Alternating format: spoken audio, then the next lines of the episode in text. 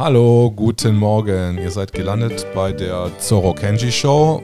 Heute haben wir unsere Gäste da. Zum einen Alkje Fontes. Ja. Könntest du dich mal vorstellen, kurz? Ja, schön. Danke, dass wir hier sein dürfen. Es freut mich echt, dich kennengelernt zu haben und kennenlernen zu dürfen. Ich heiße Alkje. Ich bin ähm, im Vorstand der Partei Die Basis für die Freiheit als Säulenbeauftragte. Ähm, ich bin 42 Jahre alt, habe drei Kinder, bin alleinerziehend mit den zwei Ältesten, ähm, verheiratet ähm, mit dem Papa des Jüngsten und ähm, alles drei Schulkinder. Bin schwerbehindert, ein ähm, bisschen gehbehindert und äh, Fotografin. Und ah, du bist Fotografin. Cool. Ja. genau.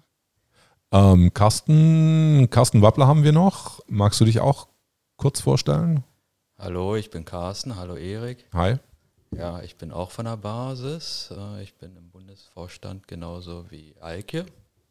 Und ja, ich bin zuständig für die Schwarmintelligenz dort, also für die Basisdemokratie. Und ich bin 56 Jahre alt. Ich bin Ingenieur für Theater- und Veranstaltungstechnik. Ich arbeite im Moment allerdings als Softwareentwickler und ja, habe auch einen Sohn, der ist aber schon ja, aus dem Kindesalter raus, ist schon ein erwachsener Mann und bin alleinstehend. Ähm, jetzt habt ihr jetzt gerade so zwei, ihr, ihr seid quasi Säulenbeauftragte. Könnt ihr mich mal aufklären, was es mit diesen Säulen bei der Partei die Basis auf sich hat? Beziehungsweise könnt ihr nochmal erklären, den genauen Parteinamen auch? Vielleicht kann das äh, Alkir machen. Ja, sehr gerne. Also ganz ausgesprochen heißen wir Basisdemokratische Partei Deutschland. Ähm, dieser Name wurde abgestimmt unter mehreren tausend Menschen, ähm, unter mehreren ähm, Vorschlägen, die eruiert wurden von also allen Bundesländern. Ähm, alle hatten Vorschläge, also es, insgesamt waren das wahrscheinlich 300, 400 Vorschläge unterschiedlicher Art von vereint über ähm, die Bunten und also ganz, ganz viele verschiedene, auch was mit 2020 und so weiter und ähm, eben auch Basisdemokratische Partei Deutschland, wo man sagen muss, viele waren Vorschläge, was mit Basisdemokratie zu tun hatte und das hat dann auch letzten Endes mit Abstand gewonnen unter dieser Ab Abfrage, sozusagen Umfrage. Und ähm, dann hatten wir die Gründung und in der Gründung brauchten wir eine Kurzform. Also die, so ein langer Name in einer Partei braucht eigentlich einfach eine Abkürzung und da hat sich dann die Basis durchgesetzt. Eindeutig, genau. Hört sich ja auch irgendwie knackig an. Also so. Aber was hat es jetzt mit diesen Säulen auf sich zu, zu tun, was ihr gerade äh, genannt habt? Du bist Säulenbeauftragte für die Freiheit. das sieht man doch. äh, ja. Gut, also wir haben vier Säulen. Auf, also unsere Partei äh, basiert auf vier Säulen. Ähm, Freiheit, Machtbegrenzung, Achtsamkeit bzw. liebevoller Umgang, eine Emotion und äh, der Schwarmintelligenz. Und ähm, ja, ich würde da mal das Wort an den Carsten weitergeben. Carsten, was hast du dazu zu sagen? Ja, diese vier Säulen sind Werte. Werte, die wir alle vertreten, egal aus welcher Richtung wir kommen. Diese Werte müssen wir erfüllen oder dahinter müssen wir auch stehen. Dann sind wir bereit für die Basis, für unsere Partei. Also jeder, der äh, bei uns Mitglied wird, ja, muss das unterschreiben. Und diese Dinger sind auch nicht, äh, ja, da kann man auch nicht dran rütteln. Also alles Mögliche kann man in dieser Partei verändern, die Satzung, äh, das Programm, aber diese Säulen nicht. Und ich finde das ein sehr, sehr, sehr gutes äh, Argument gegen die anderen Parteien auch. Weil wir haben diese Säulen und äh, ja, deswegen, wir können links sein, wir können rechts sein, äh, wir können in der Mitte sein, spielt überhaupt keine Rolle. Wir haben bestimmte Werte. Und äh, die bedingen schon alleine, äh, dass man gegen Krieg ist, äh, dass man äh, gegen Carsten, Carsten kannst, kannst, du ein bisschen näher ans Mikro rangehen? Ja. Also oder, oder, oder ziehst du ein bisschen näher, näher ran? Genau, das ist da besser. fange ich an zu schielen. das ist okay. Okay, also ähm, diese Werte ähm, müssen einfach alle äh, akzeptieren, die bei uns sind und die tun es auch. Also wie gesagt, und wir haben dadurch auch, äh, ergeben sich einfach die Dinge. Ja, ähm, wir haben kein Extremismus äh, und ähm, wir haben vor allen Dingen auch äh, keine Ausgrenzung. Ja, es sei denn, ja, sie sind halt extremistisch. Das ist die einzigste wirkliche Bedingung, die wir nicht haben wollen. Also die wir haben, aber wo wir die Leute nicht haben wollen und äh, die wir auch niemals aufnehmen würden. Äh, könntet ihr mir nochmal sagen, was es für Säulen sind? Mal der Reihe nach, dann zeichne ich die mal hier auf. Ja, also. Den schönen Stift, Moment. Wir können uns abwechseln. Ich kann da auch dazu Farben sagen gerne. Oh ja. Wir haben, äh, jede Säule hat eine Emotion und die, die gibt sich, also da hat eine Farbe, ist eine Farbe im Hintergrund und das ist dann auch in unserem Logo zu sehen. Also grün ist die Freiheit. Grün, jetzt mache ich mal Freiheit. Genau. Das ist die erste Säule. Freedom. Freedom. Ganz kurz, also da stehe ich ja für äh, die Freiheit. Ähm, der Hintergrund ist, ähm, dass Diskriminierung hier nicht möglich ist, dass es äh, geht, darum geht, alle Unterschiede ähm, auszugleichen, dass, dass alle gleich sind, jede Stimme gleich viel wert, jeder Mensch gleich viel wert, äh, egal welche Bildung, welcher Stand, welches Alter, welcher Hin Hintergrund, sozial oder sonst wie, alle sind gleich, Freiheit für alle, Grundgerechte, ähm, also was wir ja im Grundgesetz haben, also freie Meinungsäußerung, freie Wohnungssuche, freie alles das, also impliziert das, dass wir uns frei fühlen, unsere Werte zu leben, selbst zu sein, ja, in der Demokratie. Zweiter Wert, ähm, äh, zweite Säule, mhm. ähm, Machtbegrenzung, ganz, ganz wichtig, Farbe Blau. Ist das richtig? Ich ja, hoffe es. Ist, ist, richtig, ja. Farbe ich Blau. Ich hoffe es, ja, ja. Ja, ist richtig.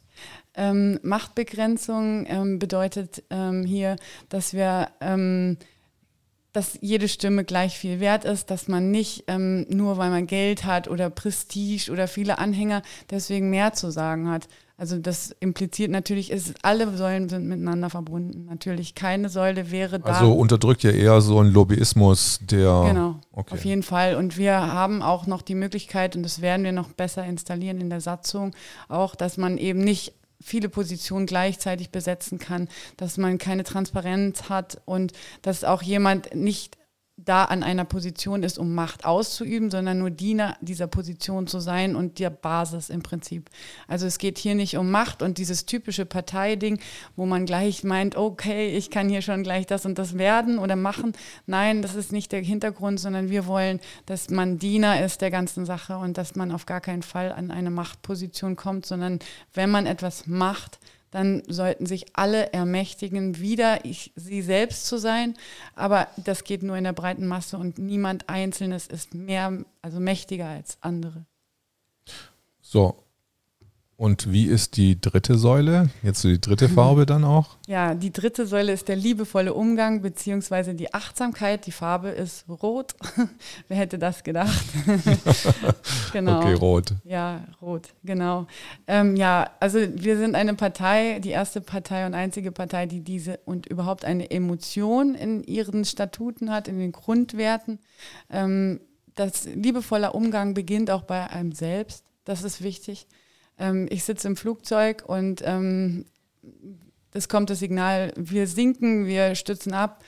Ähm, ja, was macht man? Und was wird durchgesagt? Bitte zuerst sich selbst sichern. Also ich kann niemandem helfen, wenn ich mir nicht selbst erstmal die Sicherung gebe. Das hört sich egoistisch an, aber es ist es nicht. Mhm. Erstmal kurz an mich denken und dann kann ich ja anderen helfen. Also und ähm, ja, liebevoller Umgang bedeutet, dass wir achtsam liebevoll miteinander umgehen und tatsächlich achten, wie wir alle sind in Aber der natürlich auch, auch zuerst mal auf sich selber achten quasi, weil das tut ja auch implizieren, dass ich einen liebevollen Umgang habe, wenn ich jetzt erstmal auf mich quasi achte, dass ich mit mir selber liebevoll umgehe. Dass ich, dann kann ich ja wahrscheinlich auch erst auf die anderen. Die schwerste Aufgabe für mich ja. übrigens. Aber das ist vielleicht, das ist eher so ein, vielleicht auch so ein ich weiß nicht, ob das, ob das so ein Frauending ist, quasi, die halt sehr viel geben müssen quasi und dann, dann auch dann vergessen, quasi auf sich selber zu achten dann mhm, in dem ganzen genau. Prozess.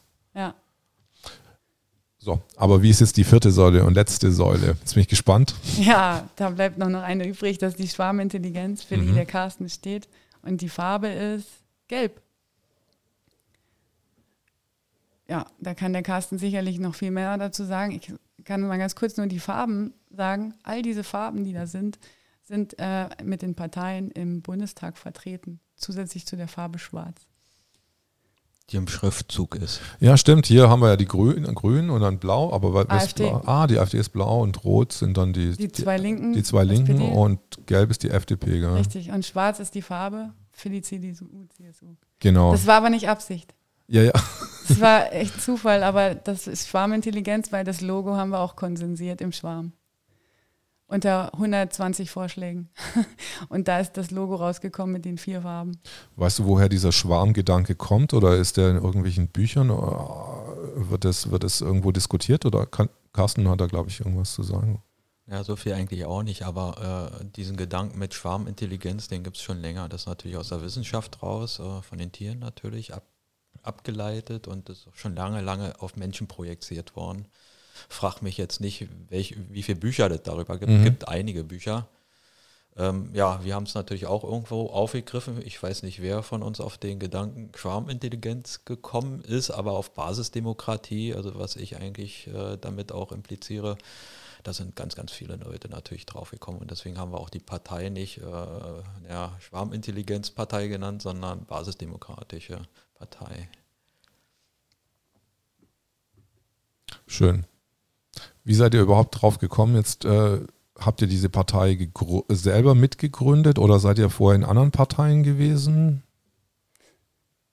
Also ähm, wir haben uns alle eigentlich, als dieses ganze Corona-Kram anfing Mhm. und wir angefangen haben nachzudenken, dass das alles nicht sein kann, vielleicht Videos geguckt haben von Bhakti und Co. und gedacht haben, hier läuft irgendwas schief. Also ich hatte nicht gedacht, dass so Demokratie funktioniert und so weiter. Dann ähm, kam eine Partei Widerstand 2020 ja zum Vorschein und ähm, hat sich da, sage ich mal, aktiviert. Ich ähm, war da auch dabei, äh, Carsten auch, also wie viele andere haben, hat man sich da irgendwie engagiert und eingebracht. Ich war ähm, dann sehr, sehr schnell Sprecher für Sachsen-Anhalt, also ich komme auch aus Sachsen-Anhalt. Du warst zuerst bei Widerstand 2020. Ja, also die Partei ist ja auch im Prinzip daraus entstanden. Also Mhm. ähm, da gab es ja drei Gründer, Viktoria Hamm, ähm, Bodo Schiffmann und Ralf Ludwig. Die drei haben diese Partei unter diesen vier Säulen gegründet. Widerstand 2020, die Mitmachpartei, deine Mitmachpartei, so hieß die ja, ähm, oder heißt die ja ganz offiziell und die hat genau diese vier Säulen als Grundlage. Und ähm, dann gab es da Probleme bei der Gründung im Nachhinein, zwei, drei Formfehler, wo nicht ganz sicher ähm, feststehen konnte, ob diese Partei jemals zu einer Wahl antreten kann. Und aus diesem Grunde wurde beschlossen mit Ralf Ludwig äh, und äh, Kirsten und Christina und ähm, Wer ist Kirsten? Kirsten Kirsten König, Mhm. ja, und Christina? Christina Morgenthaler Mhm, okay. und Dirk ähm, Hellwig. Die vier sind noch im Vorstand der Partei Widerstand 2020. Bodo Schiffmann ist ausgetreten und Viktoria haben ja auch. Mhm. Ähm, und dann bestand eben noch mit den vier Vorständen die Partei Widerstand 2020. Und da hatten wir uns halt alle zusammen getroffen, weil wir wollten die Partei einfach aufbauen. Also da war ich auch dabei. In Buchenau war so eine Klausurtagung. Und ähm, wir haben sehr darum gekämpft, dass diese Partei ähm, bestehen bleibt, wollten überhaupt keine neue, also diese Frage stellte sich gar nicht. Und dann ähm, aufgrund der Tatsachen, die wir dann auch nicht irgendwie ignorieren konnten, haben wir dann entschieden, dass wir jetzt doch äh, eine neue Partei genau auf diesem Fundament aufbauen wollen. Und daraus ist die Basis entstanden und dann haben wir innerhalb von drei Wochen eine Satzung geschrieben als normale Leute. Also das waren dann insgesamt 30 Leute ungefähr, die diese Satzung geschrieben haben. Ganz normale Leute. Und ähm, die Satzung ist genial geworden aus meiner Sicht, aber natürlich nur ein Anfang, eine Basis. genau. Und dann haben wir uns am 4. Juli dann gegründet aus diesen heraus. Und die meisten, die beim Gründungstreffen dabei waren von den 45 Leuten, waren schon im Widerstand 2020 aktiv. Nicht alle, aber die meisten. Habt ihr auch Verbindungen noch zu Wir 2020, dies, das, die, die ja auch aus Widerstand 2020 hervorgegangen ist? Also wir 2020 ist nicht aus Widerstand 2020 hervorgegangen, sondern Bodo ist ja ausgetreten aus Mhm. Widerstand 2020 und hat dann was Eigenes gemacht. Ähm, so wirklich wissen, was da ist, können wir gerade nicht. Das ist also momentan heute Mhm. nicht so ganz klar nachzuvollziehen, aber ganz äh, kürzlich haben wir tatsächlich bei diesem Liedertreffen in Stuttgart, also habe ich Viktoria Hamm getroffen, die Sandra Wesolek, die auch da bei Wir 2020 ist. Die Viktoria Hamm nicht, also ich, die war aber auch da und ähm, die Eva Rosen, die ähm, stellvertretende Vorsitzende oder also eine von den Vorstandsmitgliedern war auch vor Ort. Also wir sind in Kontakt und haben auf jeden Fall, wir sehen uns als Schwesterparteien in dem Sinne. Habt ihr, ihr habt mir vorher, glaube ich, schon was erzählt, und zwar, dass ihr jetzt zugelassen seid, auch schon für die Bundestagswahlen nächstes Jahr. Ist das korrekt oder?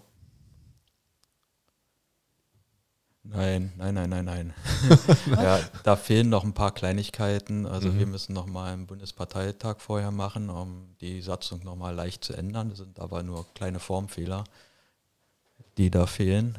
Und ähm, wir hätten sowieso einen Bundesparteitag gemacht davor, weil wir einen neuen Vorstand haben wollen, einen großen Vorstand haben wollen. Und dieser kleine, den wir jetzt haben, der zur Gründung da ist, ähm, ja eigentlich ein Strukturaufbau Vorstand ist. Und ja, wie gesagt, also wir werden diese Änderungen noch vollziehen. Die sind aber minimal, aber wir müssen dafür halt einen Bundesparteitag machen, das ist Pflicht. Und der wird ja demnächst kommen. Äh, ganz kurze Ergänzung. Also als Partei in dem Sinne sind wir schon also für den Bundestag wahlfähig. Also wir sind auch eine eingetragene Partei, überhaupt gar keine Frage, ähm, und haben sieben funktionierende Landesverbände und werden in den nächsten drei Wochen ähm, elf haben.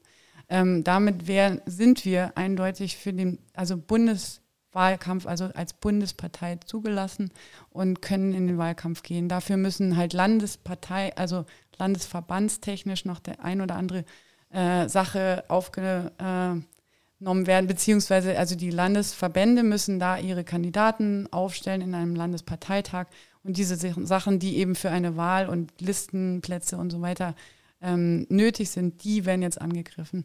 Und dazu gehört eben nochmal auf Bundesebene Kleinst, Kleinstkorrekturen, die der Bundeswahlleiter eben gefunden hat, die wir nochmal korrigieren müssen an der Satzung. Also zwei, drei kleine Formsachen. Ähm, wo findet ihr denn Mitglieder? Also äh, wie, wie, sind, wie ist in dem Augenblick so das Konzept von euch, wie ihr quasi größer werdet, beziehungsweise ähm, Gibt es auch schon Konzepte, wie ihr, wie ihr dann an die Wahl antretet oder nächstes Jahr antretet? Naja, ist eigentlich, wie es jede Partei macht, im Endeffekt mit Parteiwerbung. Ne, wir okay. werden Stände in allen Bundesländern, in allen Städten möglichst errichten. Äh, wir werden mit den Leuten reden. Unser Problem ist natürlich immer noch äh, so als äh, Start-up-Partei, ähm, dass natürlich nicht die Gelder da sind, die die etablierten Parteien haben und wir natürlich mit der Werbung äh, nur aus eigenen Mitteln heraus äh, hantieren können. Aber ich bin da recht zu, zuversichtlich. Also wir sind halt äh, schon sehr, sehr viel gesehen. Gerade in den anderen Parteien werden wir schon erkannt. Und ja, wir sind auch schon im, äh, in den Medien vorgekommen. Also ich denke, wir sind da auf einem guten Weg. Also so höre ich das jetzt raus, ihr sucht auf jeden Fall noch Sponsoren beziehungsweise Parteisponsoring. Also wenn es jetzt jemand hört, quasi also von auch Unternehmen oder größeren äh, Gönnern, also tut euch einfach mal mit dem Parteikonzept von Basis, die Basis auseinandersetzen und schaut euch mal da an, ob das euch gefällt. Und ähm, wir haben ja hier zwei Vorstände, die werden euch bestimmt auch äh, Fragen auch direkt beantworten können per E-Mail.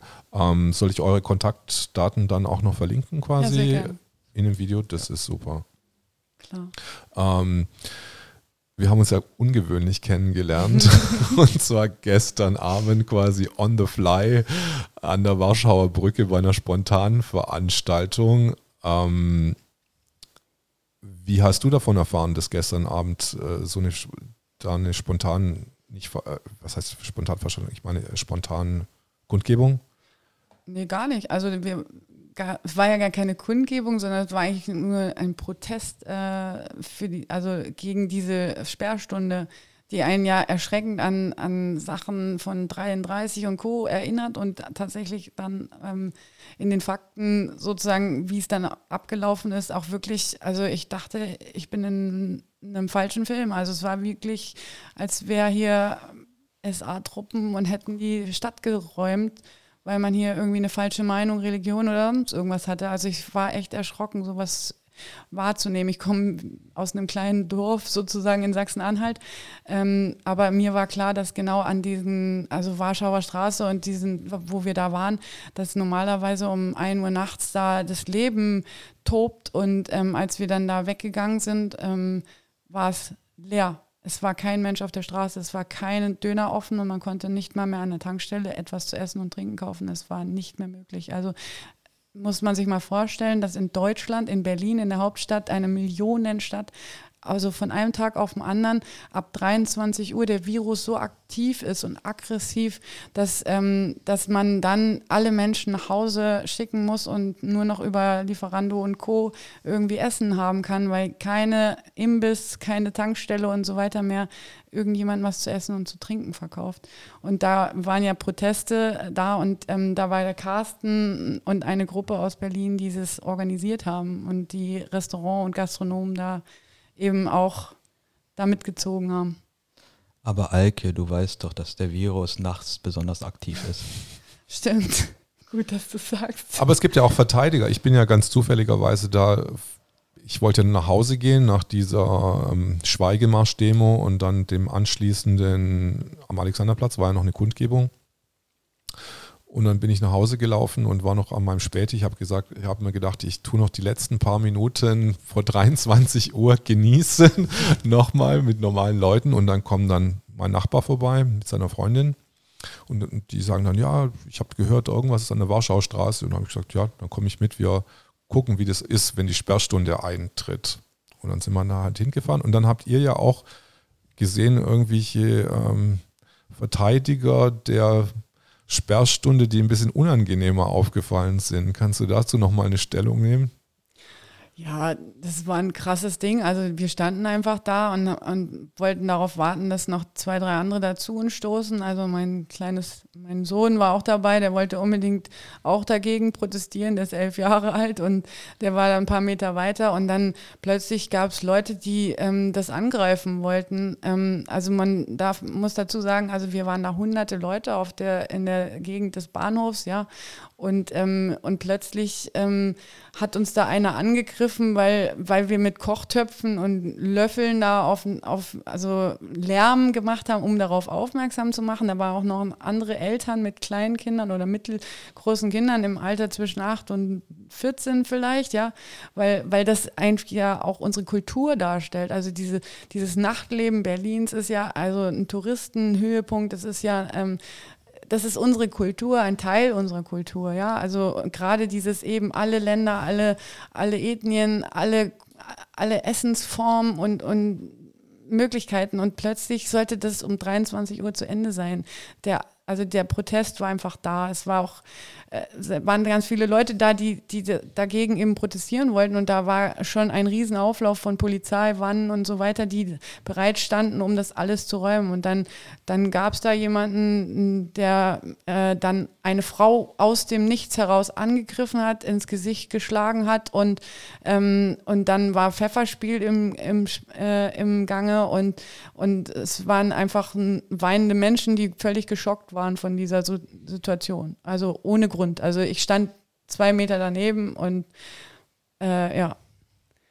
Ich habe nur gesehen, dass dann zwei Leute, die mit Strümpfen, also sich äh, getarnt, beziehungsweise das ist, geht ja auch als Masken, ähm, dann irgendwie um die Menge rumstanden und dann so provokant auch mit Alkohol, mit zwei Bierflaschen dann äh, auf die Leute zugegangen sind und dann plötzlich überfallartig, wo einer glaubt eine Kamera gezogen hat, dann den, das Handy aus der Hand geschlagen und genau.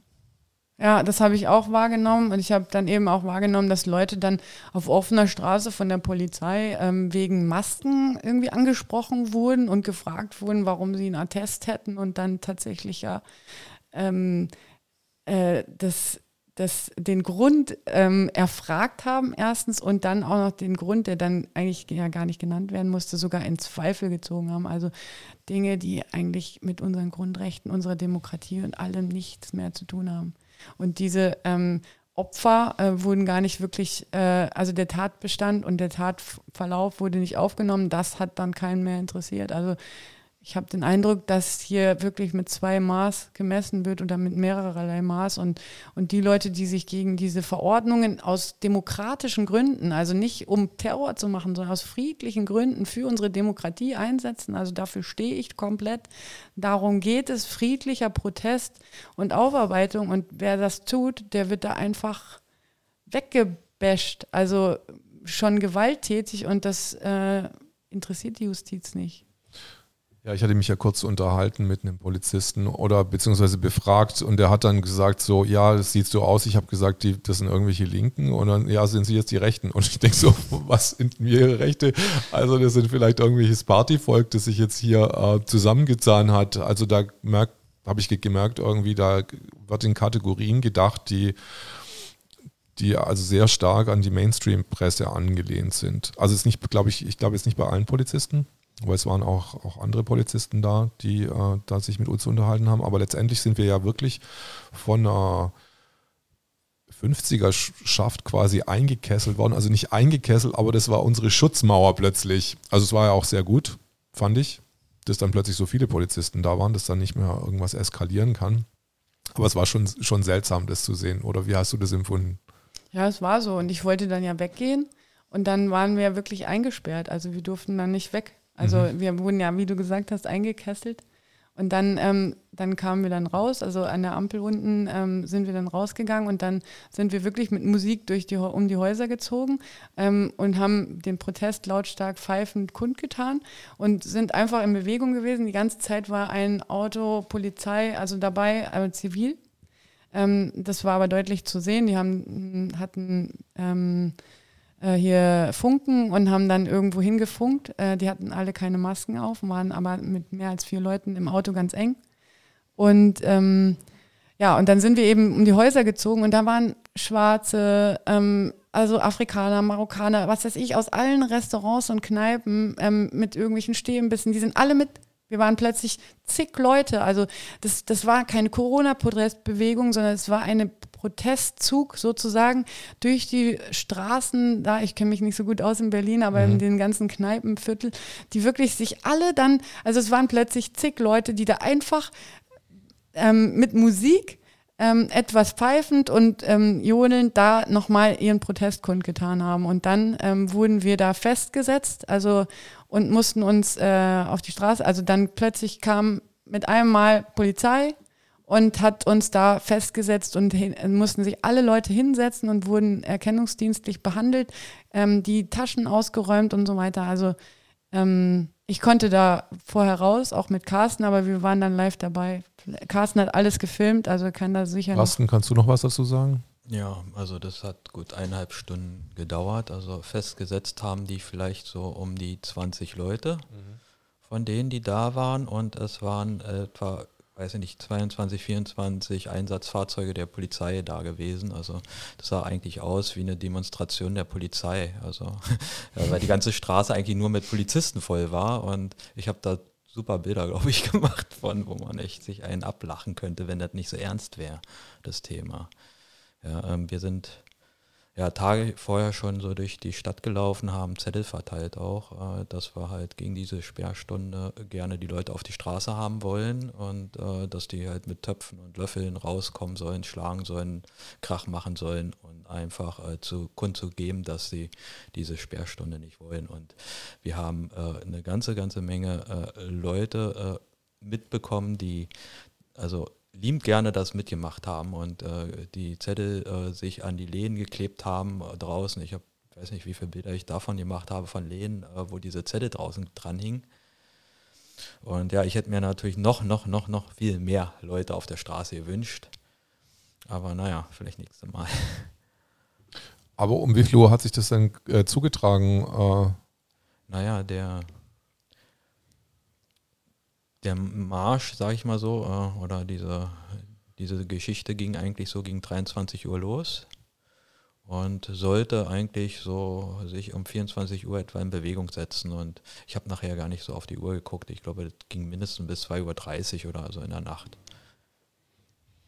Also ich seid jetzt auch dementsprechend müde, denke ich genau. mal, weil wir sind jetzt, äh, es war jetzt schon 1 Uhr oder so, ja. aber es ist schon, äh, war schon eine lang, längere Aktion.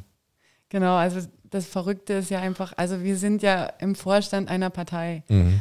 Äh, ganz klar, unsere Aufgabe ist es, ähm, die Strukturen zu machen, äh, nach außen zu äh, bringen, was wir sind, wer wir sind, Mitglieder zu akquirieren, Landesverbände aufzubauen, Bundesparteitag zu machen, aber trotzdem, weil wir einfach so hinter der Sache stehen und einfach das Gefühl haben, wir haben zwei Minuten für zwölf, nicht fünf, vielleicht nur eine halbe Minute eigentlich. Also die Zeit eilt, weil wir täglich eigentlich von Nachrichten überrollt werden, wie plötzlich ähm, Sperrgebiete errichtet werden, man einen kleinen Lockdown da, da, da, überall, man kommt nicht mehr raus, nicht mehr rein. Das bedeutet Arbeitsverbot, das bedeutet, das bedeutet ein riesen Eingriff und Angriff auf unsere Grundrechte und das ist so immens, dass ähm, unsere Arbeit so wichtig erscheint und man das Gefühl hat, ähm, man muss an allen Ecken und Enden einfach seine Meinung kundtun und den Menschen ähm, mitteilen, dass es uns gibt, dass sie 82 Millionen Menschen sind, also jeder Einzelne, dass wir zusammen eine Basis sind und dass wir wirklich zusammenhalten müssen, dass es hier keine Spaltung, Trennung zwischen A, B, C gibt, sondern dass alle zusammengehören und dass wir wirklich für unsere Demokratie eintreten müssen. Weil, also mein Hintergrund dazu, und ich denke, das ist auch von ganz vielen, mein Opa war wirklich ein Kriegsverbrecher. Der hat sich Dinge zu Schulden machen lassen, für die ich keine Verantwortung habe. Der ist gestorben, da war ich zwei. Also ich kann mir nicht vorstellen, dass ich da Schuld habe. Aber der andere, den hat man gefragt und man hat Leute gefragt in deren Generation, warum habt ihr es nicht gemerkt? Und ich habe den Eindruck, wir sind auch wieder in einer Zeit, wo es darauf ankommt, dass man Stellung bezieht. Deswegen kam ja auch dieser Name Widerstand. Der hört sich so schlimm an, aber es geht ja darum, ähm, dass wir für unsere Rechte kämpfen, für unsere Demokratie, weil das eine Riesenerrungenschaft genau aus dies, nach dieser Zeit ist und nie wieder, nie wieder sowas. Und ich habe den Eindruck, dass wir wirklich was tun müssen an allen Fronten, an allen Ecken, wirklich alles dafür tun, um, um unsere Demokratie zu verteidigen und vielleicht tatsächlich sogar dieses veraltete System der Demokratie nochmal zu verbessern im Sinne dessen, dass wir eine echte Demokratie haben und keine repräsentative. Und ähm, da, da besteht halt einfach ähm, große Sorge und Angst, sage ich jetzt mal, dass man ähm, nicht weiß, ob, das, ob wir das noch schaffen. Und deswegen kann ich nur an alle Menschen, egal wie alt sie sind und wie viel sie sich zutrauen, appellieren, traut euch bitte zu, einfach euren Mund aufzumachen. Beschäftigt euch mit der Demokratie und sagt eure Meinung, weil es geht nicht darum, sind wir jetzt für oder gegen die Masken oder Corona-Maßnahmen. Das ist ein Punkt. Es geht darum, wie stehst du zur Bildung, wie stehst du zur Rente, wie stehst du zur Atomkraft, wie stehst du zur Windenergie, zu Flüchtlingen, ähm, allem. Und ich bin mir sicher, dass egal, ob jemand mehr rechts, mehr links, mehr oben, mehr unten ist, wir finden viel mehr Gemeinsamkeiten in den einzelnen Themen, als dass wir Trennendes finden, weil wir nämlich alle Menschen sind und weil wir alle hier wohnen und weil wir wollen, dass unsere Kinder, Enkel, Nichten, Neffen, Eltern, Großeltern hier in diesem Land demokratisch, maximal freiheitlich und gut leben können und selbstbestimmt. Und da kommt es wirklich auf jeden drauf an. Aber das war jetzt schon recht äh, schockig für mich. Das, ich habe das gar nicht, ich bin ja rechtzeitig nach Hause gegangen, scheint, scheint mir, und habe das dann nicht mehr mitgekriegt, dass dann alle Personalien auch noch aufgenommen worden sind von den Leuten. Und also ich finde ich es ja ganz gut, dass ein bisschen Polizeischutz da war, weil es war ja auch auf jeden Fall auch eine gefährlichere Lage und das sind ja dann auch irgendwelche linken Extremisten einfach dann unterwegs gewesen, die ja uns auch angegriffen haben. Also so ein bisschen finde ich schon, aber dann dass das dann quasi in Verhaftungen und Feststellung der Personalien, das, die war angemeldet dann, diese, dieser Umzug dann morgens oder Nein. dieser Protest nichts, oder? Nein, der war natürlich nicht angemeldet. Hätten sie uns niemals erlaubt. Das ist einfach ziviler Ungehorsam. Okay, aber ich habe, äh, ich, weil vorher hat ja jemand eine, äh, eine Kundgebung angemeldet gehabt ähm, da wo wir an, den, an diesem mhm. Platz gestanden sind. Und das hätten die auch, glaube ich, genehmigt. Ich weiß nicht, ob sie den Umzug dann genehmigt hätten. Also da bin ich mir jetzt äh, nicht sicher. Ich war ja nicht mehr dabei. Aber es ist interessant, ist dann Livestream. Vielleicht können wir dann Livestream auch nochmal drunter verlinken. Wirst du den irgendwie auf YouTube posten oder, oder, oder was wird damit passieren? Das ist natürlich kein Livestream, also ist schon also, aufgenommen. Ja, ähm, wir ja. werden es irgendwie reinsetzen. Ich bin heute nicht dazu gekommen. Mhm. Also wir hatten gestern auch noch eine Demo in Potsdam zu organisieren mhm. und ja, da müssen wir heute auch noch ein bisschen abräumen. Dann haben wir heute auch noch ein Landesverbandstreffen in Berlin. Müssen wir auch noch hin. Also ich versuche es vielleicht in der Nacht noch mhm. online zu stellen, ja. Wie kommt es, dass ihr noch mal eine extra Demo in Potsdam äh, organisiert hattet? In Potsdam ist keine Maskenpflicht. Ah, okay. Und der Gedanke war eigentlich der gewesen, ähm, dass wir gerne auch ein paar Potsdamer für uns gewinnen wollten. Also wir hatten das deklariert eigentlich als multikulturelles Freiheitsforum und wollten ähm, die ganzen Menschenrechtsorganisationen mit ins Boot holen. Mhm. Also wir haben die alle angeschrieben und die haben netterweise äh, kaum geantwortet. Die geantwortet haben, haben uns gesagt, ähm, dass jetzt Corona ist und dass sie nur ähm, Homeoffice machen. Und, äh, parken, parken, dann die Menschenrechte oder was ist da? Ja, genau, das ist ja, genau das ist ja der Punkt, die gelten jetzt nicht. Okay. Deswegen gibt es auch keine Organisation dieser Art jetzt. Okay. Ja, und deswegen ist es ja auch dieses Verrückte. Wir sind, also wir sind fast die Einzigen und fühlen uns auch so alleingelassen. Also man darf mal nicht vergessen, beim Lockdown gab es mit Sommerferien und so weiter ja monatelang keine Schule. Mhm. Auch die Jugendämter waren in Homeoffice. Das heißt, alle Leute, die Menschenrechte, Kinderrechte, Behindertenrechte, auch Rechte von, von anderen Minderheiten ähm, vertreten haben und dafür Fürsorge waren, die waren im Homeoffice. Das heißt, die waren nicht ansprechbar. Und dazu häusliche Gewalt besteht zu 90 Prozent zu Hause und in den engsten Umfeld, familiären Umkreis, in einem Lockdown, wenn man nicht raus darf. Das Drama ist und war vorprogrammiert und ist völlig sicher schon wissenschaftlich erwiesen, dass das natürlich gestiegen ist. Ähm, die Lehrer haben haufenweise soziale ähm, ähm, Punkte, wo sie sagen, sie müssen die Schüler wieder aufbauen, weil die, weil die sozial und ähm, psychisch ähm, darunter unglaublich gelitten haben. Da ist Ausbeuterei, Bildungsferne und so weiter natürlich ein Riesenthema, natürlich Missbrauch und das ist dieses Stichwort.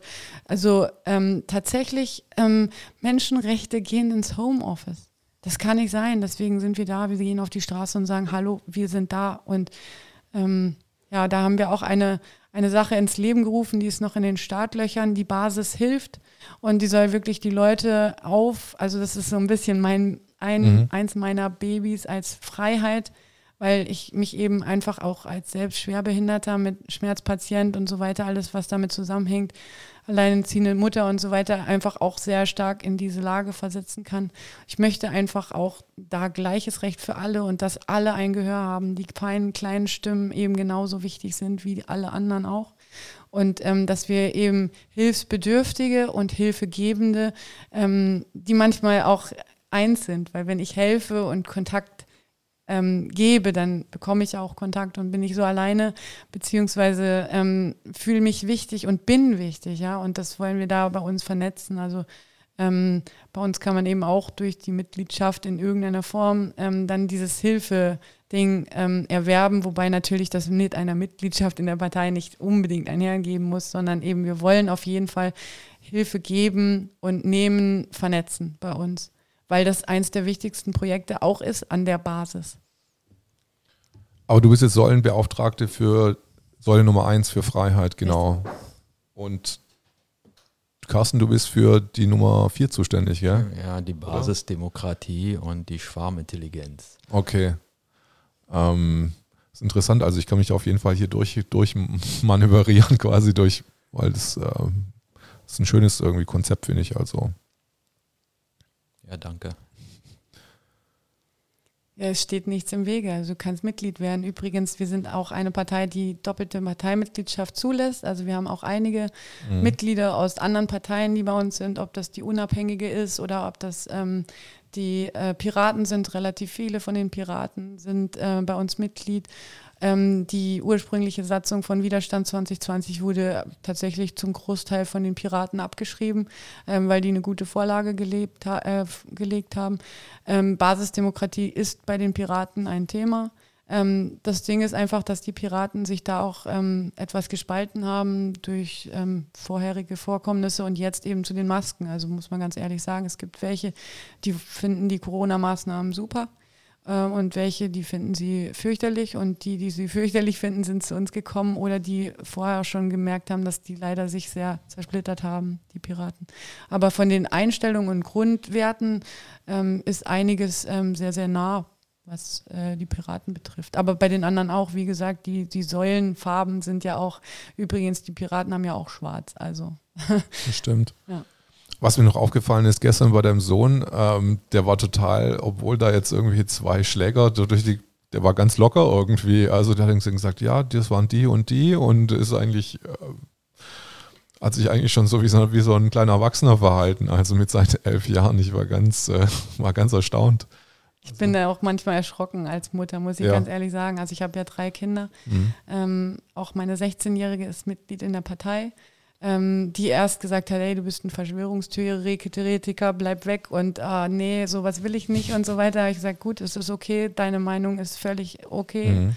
Und ähm, habe ihr halt gesagt, sie kann sich gerne erkundigen. Das hat sie getan. Ein paar Wochen später hat sie gesagt, oh Mist, wir haben ein Problem in unserer Demokratie. Ich war gerade in Auschwitz und ich möchte das nicht nochmal erleben und ich werde meinen Teil dazu beitragen, dass wir ähm, ja, dass wir da nochmal die Kurve kriegen. Und ja, und auch der Elfjährige, der hat sich halt einfach dadurch damit beschäftigt, soweit er das kann.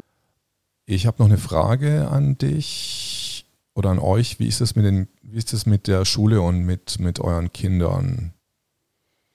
Ja, wie gesagt, ich habe ja drei, sind alle drei noch in der Schule. Ähm, ja, also die, die Große, die ist ähm, 18 Jahre alt und ist in Brandenburg in einer Schule.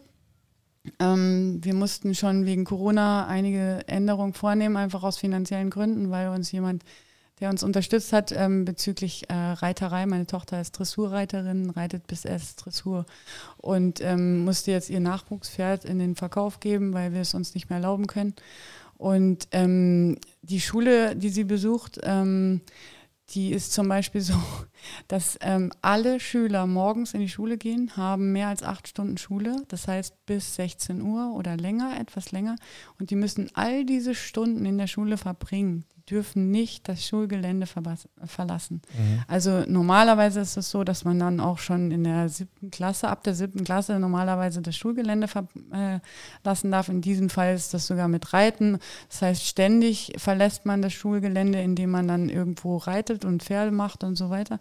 Hier ist es nicht mehr möglich. Also es ist wie eine Gefangennahme. Also dass, äh, dass die Schüler nicht mehr raus dürfen. Und die, als wäre so eine Schleuse, die Lehrer gehen ständig raus, die Schüler dürfen es nicht. Also das ist psychisch super anstrengend für die alle. Also dass die dann, und dann aber müssen sie Abstand halten. Das heißt also, man kann nicht mehr sich normal verhalten untereinander und da gibt es auch gar keinen Weg dahin weg. Und das Kind hat eine Maskenbefreiung. Dafür gibt es einen Grund. Das ist halt so. Und auch, abgesehen davon, es gibt ja auch keine Studien, wie lange eine Maske ein Jugendlicher oder Kind oder so weiter überhaupt tragen kann, ohne ähm, gewisse Regeln einzuhalten. Da gibt es ja keine wissenschaftliche Erhebung und die Chance einer, eines ähm, Schadens ist sehr hoch. Also das Kind hat auf jeden Fall aus gesundheitlichen Gründen ein, eine Maskenbefreiung. Es ist nicht möglich. Also es gibt drei Möglichkeiten. Entweder ähm, sie trägt eine Maske oder sie geht nicht mehr in die Schule, macht also Homeschooling, also die Oberstufe mit Abitur die letzten äh, 14 Monate sozusagen alleine. Mhm. Oder sie darf dann, nachdem alle Schüler aus der Schule gegangen sind, nachmittags mit vereinzelten Lehrern dann nochmal ein bisschen Unterricht machen. Das heißt aber, sie ist in jedem Falle komplett benachteiligt. Also sie darf einfach nicht ähm, ihrem Arzt und dessen Empfehlung folgen, ähm, indem sie eine Maske aufsetzt, was sie jetzt tut, weil sie einfach äh, vielleicht einfach Chancen hat, ähm, dass sie richtig. Oh, ja. Ähm, ich brauchte nur ein bisschen Wasser gerade, deswegen. ja, klar. Irritation. Ähm, ja, und äh, auf jeden Fall ist sie nicht in der Lage, ganz normal am Unterricht teilzunehmen und ganz richtig äh, ähm, zu lernen völlig benachteiligt. Und ähm, das zweite Kind, die kann es durchsetzen, die Schule erkennt das an, aber sie wird eben ein bisschen geächtet, weil sie eine von vier anderen Kindern ist, die keine Maske trägt und äh, muss eben vor den anderen den Klassenraum verlassen und äh, betreten. Also das heißt, sie ist dann, wird eigentlich deklassiert und das dritte Kind, der ist elf, der ist in einer Schule, ähm, wo lauter Sportler sind. Und ähm, da haben sich die Lehrer entschieden, dass, dass die in den Gängen und auf dem Pausenhof ähm, eben Masken tragen müssen. Und ähm, die dürfen nicht mehr auf dem Pausenhof essen und trinken. Das hat viele Schäden auch zur Folge, weil äh, Sportschüler viel trinken und das ist dann dadurch nicht mehr gewährleistet. Und der psychische Druck ist einfach auch hoch. Also ähm, wie vielleicht viele wissen, also wenn man im Laden keine Maske hat, man wird nicht darauf aufmerksam gemacht, sondern man wird gleich angeschnauzt. Das ist sehr oft der Fall und das ist bei den Lehrern wirklich so, also dass die Kinder vor allem einfach von den Lehrern in einen Ton zurechtgewiesen wer werden, als würden sie gerade jemanden umbringen. Also das ist schlimm für die Kinder, sehr schlimm. Carsten, hast du da auch irgendwelche Erfahrungen oder wie ist das mit deinem Sohn oder Tochter oder was? was alles? Mein Sohn ist mhm. jetzt 23 und okay. ist natürlich aus der Schule so weit raus. Ähm, der macht jetzt gerade sein Abi. Da ist auch irgendwo die Maskenpflicht, zumindest draußen in den Räumen, äh, in den Gängen. Aber naja, er ist da nicht so ganz gegen. Also er ist nicht so hundertprozentig jetzt auf meiner Seite oder auf unserer Seite hier. Ist schon ziemlich spannend. Also ähm, wie auch die Familien sich so ähm, gespalten haben wenn ich sehe, äh, naja, meine Mutter ist halt äh, ziemlich krank und ähm, ja, ich denke auch, sie hat schon Angst, mich zu sehen und es ist einfach grausam, einfach was hier in der Politik gemacht wird mit den Familien, mit den Menschen und ja, da könnte einen der Tollen kommen. Mhm. Kann ich auch, ja. Aber ähm, wie ist es bei dir auf, auf der Arbeit? Arbeitest du jetzt auch im Homeoffice oder, oder wie, wie, wie läuft es bei dir? Bei, bei uns auf der Arbeit ist jetzt Maskenpflicht angesagt. Mhm. Ähm, ich bin allerdings befreit, also weil ich halt äh, ja auch nicht atmen kann lange. Mhm. Mir wird halt schwindlig und dann geht das auch nicht. Ich hatte gestern auf der Demo so ganz äh, so halbluftige Mas Mas Masken gesehen, irgendwie, die so ein bisschen mehr Luft durchlassen irgendwie, aber die konnten die gestern nicht, weil anscheinend die Produktion nicht nachgekommen ist, nicht so großflächig verteilt. Also bei der Demonstration in, ähm, bei dem Schweigemarsch habe ich das gestern gesehen. Ja, also die meisten Masken waren ja schwarz und nicht äh, anders durchlässig als alle anderen. Also ganz normale Atembremsen, sage ich jetzt mal nur ja. in schwarz. Ja, ähm. aber es gab, es gab so, es gab so spezielle, die die, ähm, die Ordner äh, getragen hatten, die waren so grobmarschig. Also da konnte man, würde ich mal sagen, fast normal drunter mhm. atmen. Das Schlimme daran ist, glaube ich, also einmal, dass, also man muss sich mal vorstellen, also heutzutage, wenn ich jetzt schwanger wäre mhm. und ich müsste im Krankenhaus mein Kind gebären, dann müsste ich ähm, unter der Geburt eine Maske tragen. Also während ich pressen muss und hecheln und atmen, weil das eine wahnsinnig anstrengende Sache ist, müsste ich eine Maske tragen. Und ähm, mein Baby wäre mit mir als Mutter mit Maske, das wäre der erste Anblick. Wir dürfen uns mal klar machen, dass Säuglinge, Kleinkinder heutzutage den normalen Alltagsanblick, dass die Gesellschaft zu einem Großteil auch auf der Straße mittlerweile Masken trägt. Ernsthaft. Dass das zum normalen Anblick. Und ich meine, aus irgendeinem Grund, glaube ich, ist es so, dass die letzten paar tausend Jahre die Evolution keine Masken irgendwie mitgeboren hat. Plötzlich soll das gesund sein. Also ich habe mal gelernt, Immunsystem äh, entsteht dadurch, dass man sich austauscht, dass irgendwie Viren, Bakterien und so weiter im ganz normalen menschlichen Kontakt ähm, so Abwehrkräfte entwickeln und so weiter. Also das ist ja ein normales System und das wird hier außer Kraft gesetzt. Und zusätzlich ist ja Lernen, Nachmachen und so durch Gestik, Mimik und so ausschlaggebend. Also wenn wir uns jetzt, also wenn man mich jetzt nicht mehr sieht und nur meine schlecht lackierten Fingernägel, dann, dann sieht man gar nicht, was ich sagen will, weil man die Hälfte meiner Mimik weg ist. Und das würde uns allen so gehen. Wir können uns gar nicht mehr verstehen. Jemand, der nicht gut hören kann, kann dann der Mimik nichts mehr ablesen. Es lohnt sich auch nicht zu lächeln oder so, weil man es nicht sieht. Also klar, man sieht es in den Augen, aber das war's. Ähm, ich denke, wir, wir tun unserer gesamten Gesellschaft und gerade den Kindern unserer Zukunft einen Riesenschaden damit an, der, der überhaupt gar keinen Vorteil überwiegt, keinen. Abgesehen davon, dass die Maske ja so grobmaschig ist, dass ähm, ein Virus dadurch nicht ähm, abgehalten wird, sich zu verteilen. Also das ist ja auch wissenschaftlich schon lange erwiesen. Äh, Carsten, gibt es da einen Maskenbeauftragten auch inzwischen bei der Basis? Äh, ist eine gute Idee. Also möchtest du das gerne übernehmen? Nein, nein. ich bin, glaube ich, voll ausgeschaltet, äh, gerade mit Arbeit, aber. Nein, äh, den gibt es leider nicht. Also wir sind natürlich sehr gerne bereit, äh, eine AG zu gründen, äh, wenn sich da Mitglieder oder auch, äh, die müssen ja nicht mal Mitglieder bei uns sein, äh, wenn sie bei uns mitmachen wollen. Äh, wenn sich da Wissenschaftler oder so auffinden, anfinden, die dort mitarbeiten und das auch publik machen können. Also als Partei hat man halt dann schon andere Möglichkeiten, in die Öffentlichkeit zu gehen, als ja in diesen Bewegungen, die wir jetzt alle überall in zigfacher Ausführung haben wäre eine super Sache. Danke für diese Anregung. Ich hatte, nur gestern hatte ich den Vortrag, Ralf Ludwig hat gestern gesprochen am Alexanderplatz und er hatte einen Vorschlag gebracht, weil er doch sichtlich bewegt war, einfach, äh, ich weiß nicht, ob, weil er ein, ein, sehr ruhig, ruhiger Typ ist, aber dass ihm doch das alles sehr nahe geht und äh, gemeint hat, dass man, dass sich doch die Leute, weil nächstes Jahr gibt es Wahlen und dass es ganz, ganz viele Direktkandidaten auch gibt, also die parteilos kandidieren, um einfach Leute quasi in, also direkt demokratisch in die, in die Parlamente mehr zu bringen. Habt ihr die Rede dann, wart, wart ihr auf dem Alexanderplatz? Habt ihr das verfolgt? Oder? Wir haben in Potsdam die Demo. Ach so, okay, ihr, wart Carsten hat sie ja organisiert. Ah, okay, okay. Also wart ihr, wart ihr ähm, quasi gestern den ganzen Tag in Potsdam? Ja.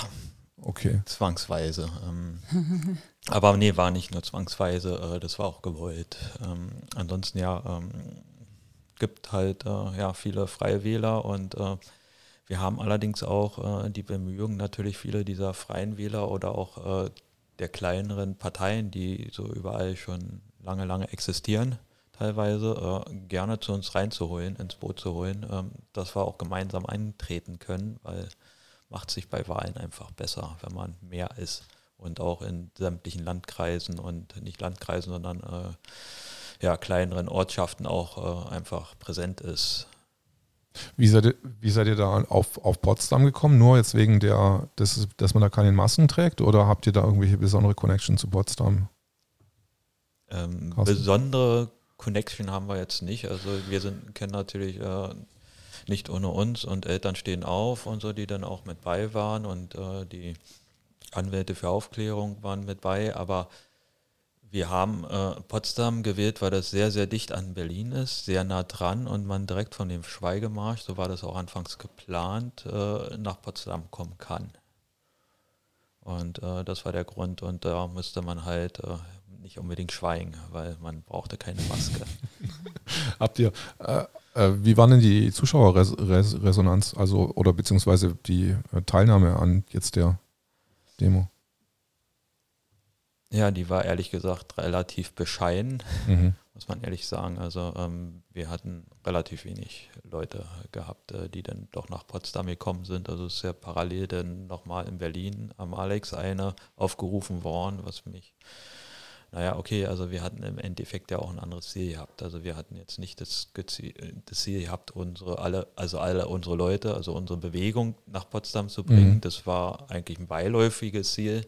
Das erste Ziel war eigentlich gewesen, so viel äh, Menschenrechtsbewegung äh, zu erreichen, wie es geht halt. Und äh, ja, das hat hervorragend nicht geklappt, weil die einfach, ja, ja, einfach schweigen, diese Leute. Ich verstehe es nicht. Ähm, aber ja, da bleiben einem manchmal so ein bisschen die Worte weg. Also gerade so eine äh, Institution wie Amnesty International, die weltweit bekannt sind und äh, überall auf der Welt äh, passieren jetzt diese grauenhaften Dinge und die sagen nichts. Die schweigen. Also äh, überhaupt für mich unverständlich, ja. Äh, ja. Hast, hast, du da direkten Kontakt mit Amnesty International gehabt oder die angeschrieben oder wie ist ja. das gelaufen? Wir haben die, äh, ich habe zuerst telefoniert, dann habe ich, haben die mir gesagt, okay, äh, schreiben Sie uns an, dann haben wir sie angeschrieben, dann habe ich nochmal telefoniert und dann im Endeffekt hieß das ja, äh, naja, Homeoffice. Und äh, so ging es eigentlich äh, fast, also fast überall durch, bis auf die, äh, die gar nicht geantwortet haben. ja, ähm, ja, ist traurig, aber ist halt so. Welche Organisationen hast, hattest du noch angeschrieben, die gar nicht geantwortet haben? Oh, jetzt müsste ich meine Liste haben. Also alles Mögliche, was mit Menschenrechten ja. zu tun hat, äh, kann man durchgoogeln. Ähm, waren, glaube ich, zwölf oder so gewesen. Ich habe mich da noch gar nicht, also das kommt mir jetzt erst ins Bewusstsein, dass das ja auch ganz viele Menschenrechtsbrüche eigentlich auch äh, vor sich hat und dass diese Organisationen dann eigentlich, die dafür sich dann stark machen, jetzt überhaupt nicht. Äh die sind nicht präsent mehr. Die sind einfach nicht mehr präsent. Äh, weiß nicht. ja, wie gesagt, da kann man schon kaum noch was zu sagen. Also die sind ist eine Schande einfach, ist in meinen Augen eine Schande und äh, die hängen vielleicht auch am Geldtropf irgendwo. Also sind natürlich jetzt nur Vermutungen oder äh, naja, wenn man so ein bisschen verzweifelt wird, weil einfach äh, die Hilfe von solchen ja, Kapazitäten ausbleibt. Ja, und äh, man sozusagen als neue Bewegung, wir sind ja eine neue Bewegung, ja, mhm. plötzlich im Raum steht und äh, überhaupt kein, kein Feedback von diesen Leuten kriegt, ja, die eigentlich ja schon seit teilweise Jahrhunderten äh, existieren, ja. Ähm, und nichts, äh, nichts, also ja, ja. Also ja, wie gesagt, äh, ich kann da schon gar nichts mehr zu sagen, es ist einfach ohne Worte. Ähm, habt ihr jetzt eigentlich auch an den Kommunalwahlen teilgenommen in Nordrhein-Westfalen? Ja. Ah, also, ja, dann wieder. Ja, also die, ähm, äh, ähm, die jetzige äh, Landes-, also eine der Doppelspitze von NRW, mhm. ähm, die war auch Bürgermeisterkandidatin. Denn ähm, die Natalia in Bornheim, die hat tatsächlich als Einzelkandidatin 2,5 Prozent erreicht aus dem Nichts in drei Wochen. Ähm, das war eine Riesenleistung aus meiner Sicht. Wie viel, wie, wie viel Prozent? 2,5 Prozent. Okay. Also in drei Wochen im Prinzip. Es war halt einfach so, dass diese Termine sehr, sehr eng waren. Mhm. Nochmal, uns gibt es seit drei Monaten. Mhm. Also wir sind wirklich noch eine unglaublich junge Partei, aber die Bewegung ist schon, schon ein paar Tage alt, aber um überhaupt die Voraussetzungen zu schaffen. Die Natalia zum Beispiel, es gibt auch äh, noch andere, die eben sich da aufgestellt haben. Aber ähm, tatsächlich war es halt so, also die die Widerstandsbewegung beziehungsweise die Basisdemokratie ähm, hat sich da ein bisschen zusammengeschlossen, haben auch einen Verein gegründet, ähm, äh, eben auch Basisdemokratie, Direktwahl.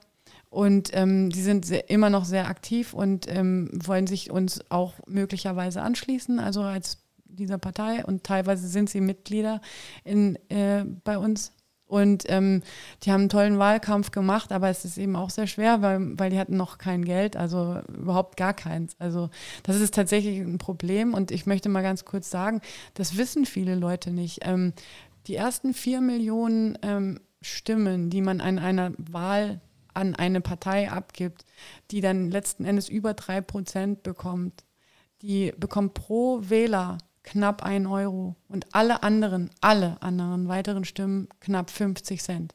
Das können wir mal hochrechnen, was eine große Partei dann an Millionen an Wahlkampf äh, Unterstützung bekommt, nur für die Wählerstimmen. Und alle diejenigen, die nicht zur Wahl gehen, weil sie nichts darunter finden, was ihnen irgendwie entspricht, ähm, die werden prozentual an die äh, Leute, die im Bundestag sind, an die Parteien aufgeteilt und für die gibt es dann genauso 50 Cent.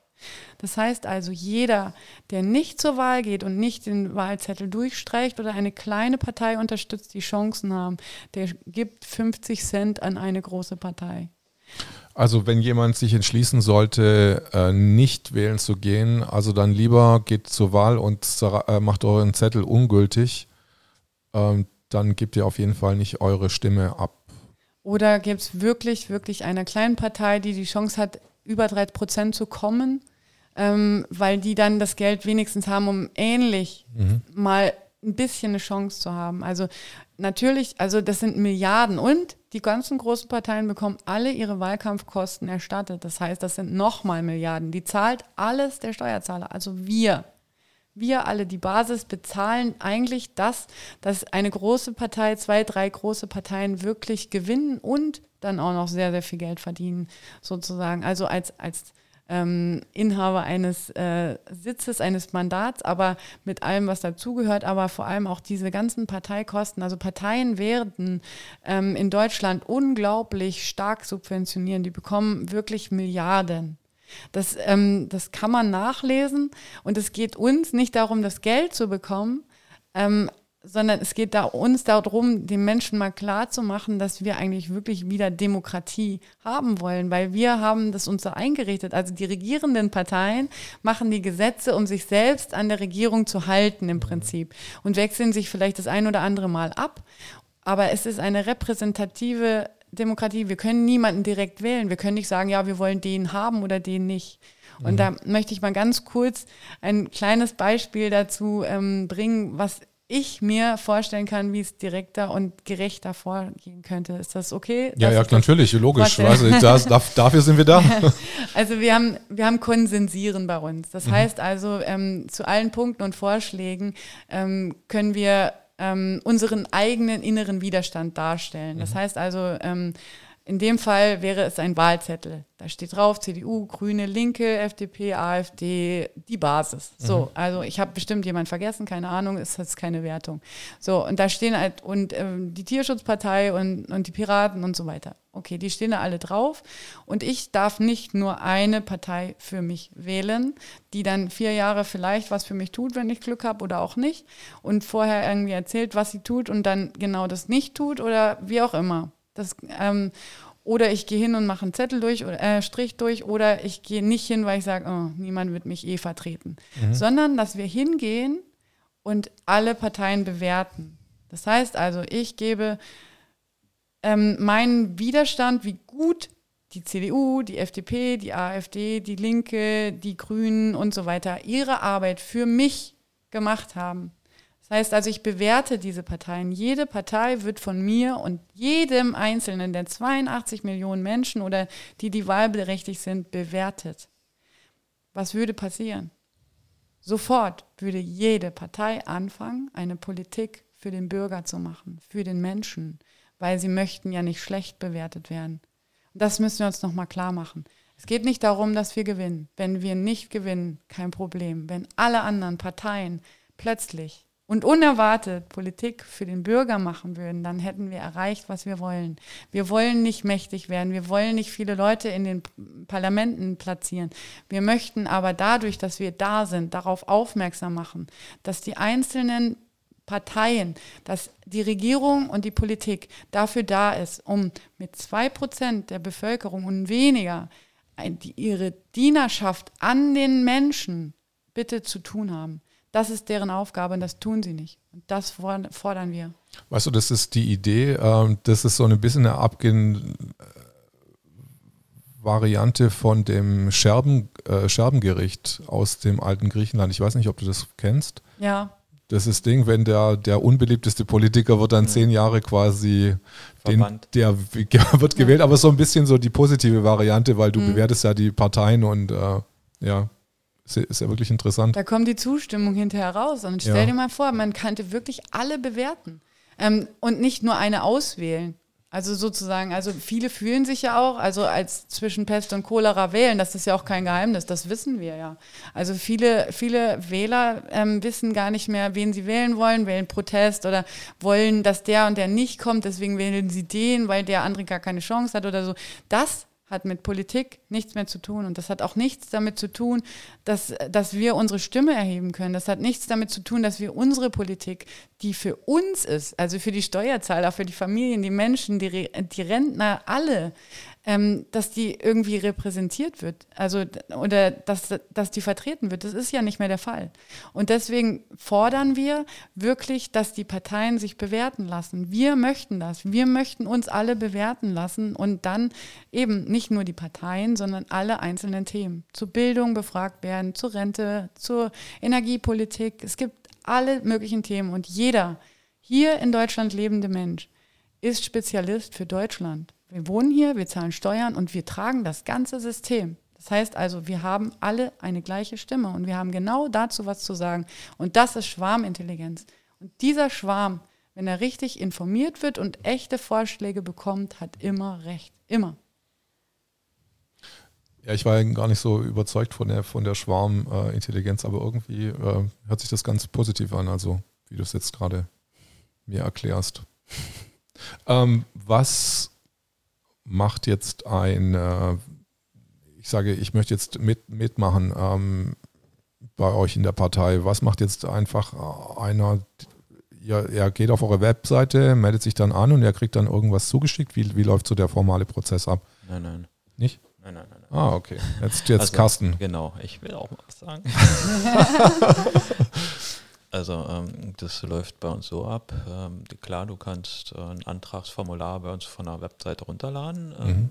Das nutzt dir noch nicht so ganz viel, weil äh, wir wollen die Leute mit den Leuten sprechen, wir wollen sie sehen, wir wollen wissen, dass es ja ihre Werte wissen und äh, dann können sie bei uns auch gerne mitmachen. Dann kriegen sie von uns eine Bestätigung und äh, dann hören sie zu uns. Also wir haben, valid wir haben eine Validierung für die Mitglieder vorher. Also das ist jetzt nicht so eine Zensur direkt, sondern geht eigentlich darum, ähm, dass wir nicht die Fehler machen wie bei Widerstand 2020 oder bei anderen kleineren Geschichten, äh, wo die plötzlich äh, Hunde und Katzen und was weiß ich alles als Mitglieder hatten. Ja, ähm, das wollen wir nicht und wir wollen auch, dass den Leuten klar ist, für welche Werte wir stehen. Und äh, wir haben hier in Berlin, auch in fast allen Bezirken eigentlich äh, Treffpunkte, wo die Leute sich melden können. Das ist in anderen Bundesländern natürlich auch so. Und äh, da melden die sich auch. Also ich habe einmal in der Woche in Berlin Mitte äh, ein Treffen. Und ich habe fast eigentlich jedes Mal jetzt, äh, das ist jetzt das 22. Treffen gewesen, also 22 Wochen machen wir das jetzt schon. Und wir haben jedes Mal neue Mitglieder, also die hinkommen und auch äh, nur Interessenten. Also die müssen nicht mal alle Mitglieder werden wollen, die zu uns kommen. Mhm. Ähm, wir arbeiten auch mit Leuten zusammen, also die nicht unbedingt Mitglieder sein wollen, weil sie halt ja doch irgendwo eine, mit Parteien nicht so viel anfangen können oder so, ist nicht das Wichtigste. Also jeder, der mitarbeiten will, kann bei uns auch mitarbeiten, prinzipiell. Ja, wir sind alles, was jeder Mensch gehört, irgendwo zur Basis. So sehen wir das. Also wie Alke schon sagte, 82 Millionen Menschen oder 83 inzwischen. Ich gehöre auch zur Basis. Ja, du Ja. hast es erkannt. Stimmt, jetzt habe ich es kapiert. Jetzt habe ich es kapiert, Oh endlich. Gott sei Dank. ähm, ja, scheinbar bin ich auch Deutscher. Ähm, wie geht es jetzt weiter? Äh, jetzt äh, konkret mit der Partei jetzt im Herbst. Äh, es sind ja keine Wahlen mehr diesem Jahr. Aber nächstes Jahr. Nächstes Viele Jahr. Landtagswahlen. Also im März fängt schon an. Also Baden-Württemberg. Thüringen ähm, haben Landtagswahlen. Also Thüringen, vielleicht erinnert ihr euch, dass eine Deklassion der, der Demokratie stattgefunden hat. Da wurde jemand als Ministerpräsident gewählt äh, von der FDP und dann ähm, mit der Stimme von irgendwie Björn Höcke oder Bernd Höcke, keine Ahnung wie er heißt, Ja. Bernd, ne? ähm, und äh, ja, und dann, ähm, dann ist das alles wieder rückgängig gemacht worden, weil Frau Angela Merkels Stimme mehr zählt als andere und hat ähm, dann im Prinzip gesagt, nee, wir müssen das wiederholen. Und dann wurde der äh, von den Linken ähm, Ministerpräsident. Also ähm, die Thüringer selber sehen diesen Verlauf als ähm, Zeichen, dass die Demokratie nicht mehr stattfindet. Also das hat schon vor Corona angefangen, also schon lange vor Corona natürlich. Also sonst wäre dieser Widerstand gegen diese Art und Weise hier auch nicht so groß. Also und auch äh, Protestwahlen und Parteien und so weiter wären auch nicht so stark. Also es geht weiter, indem wir den Wahlkampf natürlich aufnehmen, indem wir uns bekannt machen und eben diese ganzen 83 Millionen Menschen einfach von uns erfahren, dass sie uns wählen können und dass sie mitbekommen, dass sie mitarbeiten können. Wir haben viele AGs, wir suchen halt einfach Leute, die mitmachen und ähm, die, die Satzung, das Programm, alles mitgestalten können. Alles bei uns ist alles gestaltbar. Jeder kann alles mitbestimmen. Es gibt nichts. Aber wir, wir organisieren natürlich, dass diese Abstimmungen sinnvoll sind und sich nicht über jeden Bleistiftanschaffung dann deswegen drei Monate gestritten wird. Das ist nämlich die Gefahr bei Basisdemokratie. Das ist auch das Vorurteil. Aber das, ähm, das haben wir im Griff. Und wir suchen natürlich noch Menschen, die noch mehr dazu beitragen können, das noch zu verbessern. Also jeder ist erwünscht, weil genau der mit seiner Meinung, seinem Können und seinen Möglichkeiten genau richtig ist bei uns. Auf, aus welchem Bundesland bist du? Ich bin aus Berlin. Du bist Berliner, okay. Ja, bin hier auch geboren. ich bin ein Berliner, ne? Aber bist du dann auch dann, ähm, ihr habt ja in Berlin hier jetzt den Bundes, also ein, eine Ortsgruppe oder, oder wie, wie gliedert, gliedert sich das jetzt in der, in der Basispartei? Also wir haben, wir haben in Berlin einen Landesverband Mhm. gegründet. Ähm, wir haben viele, viele Ortsgruppen, also Bezirksgruppen nennen wir das. Ähm, die sind allerdings nicht alle gegründet. Ich weiß gar nicht, ist überhaupt eine gegründet schon offiziell? Bin ich jetzt überfragt. Also mhm. so meine Mitte ist nicht offiziell gegründet. Könnten wir jederzeit natürlich machen. Haben wir jetzt noch nicht unbedingt den Sinn drin gesehen. Wir sind auch insoweit irgendwo eine offene Bewegung, äh, dass Leute auch zu uns stoßen können. Wie gesagt, also wir machen ja die Treffen nicht davon abhängig, dass die Leute unbedingt in der Basis sind, aber die müssen natürlich schon wissen, dass dort Basisarbeit getätigt wird. Also ähm, wir versuchen halt schon die Basisdemokratie hier im Land zu etablieren. Und ja. Ich schaue mal vielleicht mal auf eure Webseite. Wie ist, denn, wie ist denn eure Webseite überhaupt genau? Ja, www.diebasis-partei.de. Also www.diebasis-partei. Nee, minus. Minus, okay. Nochmal. www.diebasis-partei.de. Du kannst uns auch noch leichter erreichen unter basis.jetzt. Einfach, einfach nur basis.jetzt. Und dann de oder nichts? Nichts mehr. Nichts mehr? Basispunkt jetzt. Kannst du es ausprobieren? Okay, ich werde es ausprobieren auf jeden Fall. Ähm, aber ich glaube, damit sind wir, glaube ich, heute durch. Es war ein sehr angenehmes Gespräch mit euch. Vielen Dank. Ich muss mich wirklich bei euch bedanken für die kurzfristige Bereitschaft, äh, dass wir hier nochmal einen Talk-Sonntag gemacht haben, so zum Ausklang des äh, Demonstrationswochenendes. Habt ja, ihr noch irgendwas zu Dank, sagen? Dass du uns eingeladen hast. Freut ja. mich sehr, dich kennengelernt zu haben. Erik, ja, vielen Dank. War ein sehr, sehr schönes Gespräch mit dir. Gut. Dann bis zum nächsten Mal bei der Zorro Kenji Show. Ich wünsche euch alles Gute und wir können bye noch. Bye bye. bye. Tschüss. Tschüss.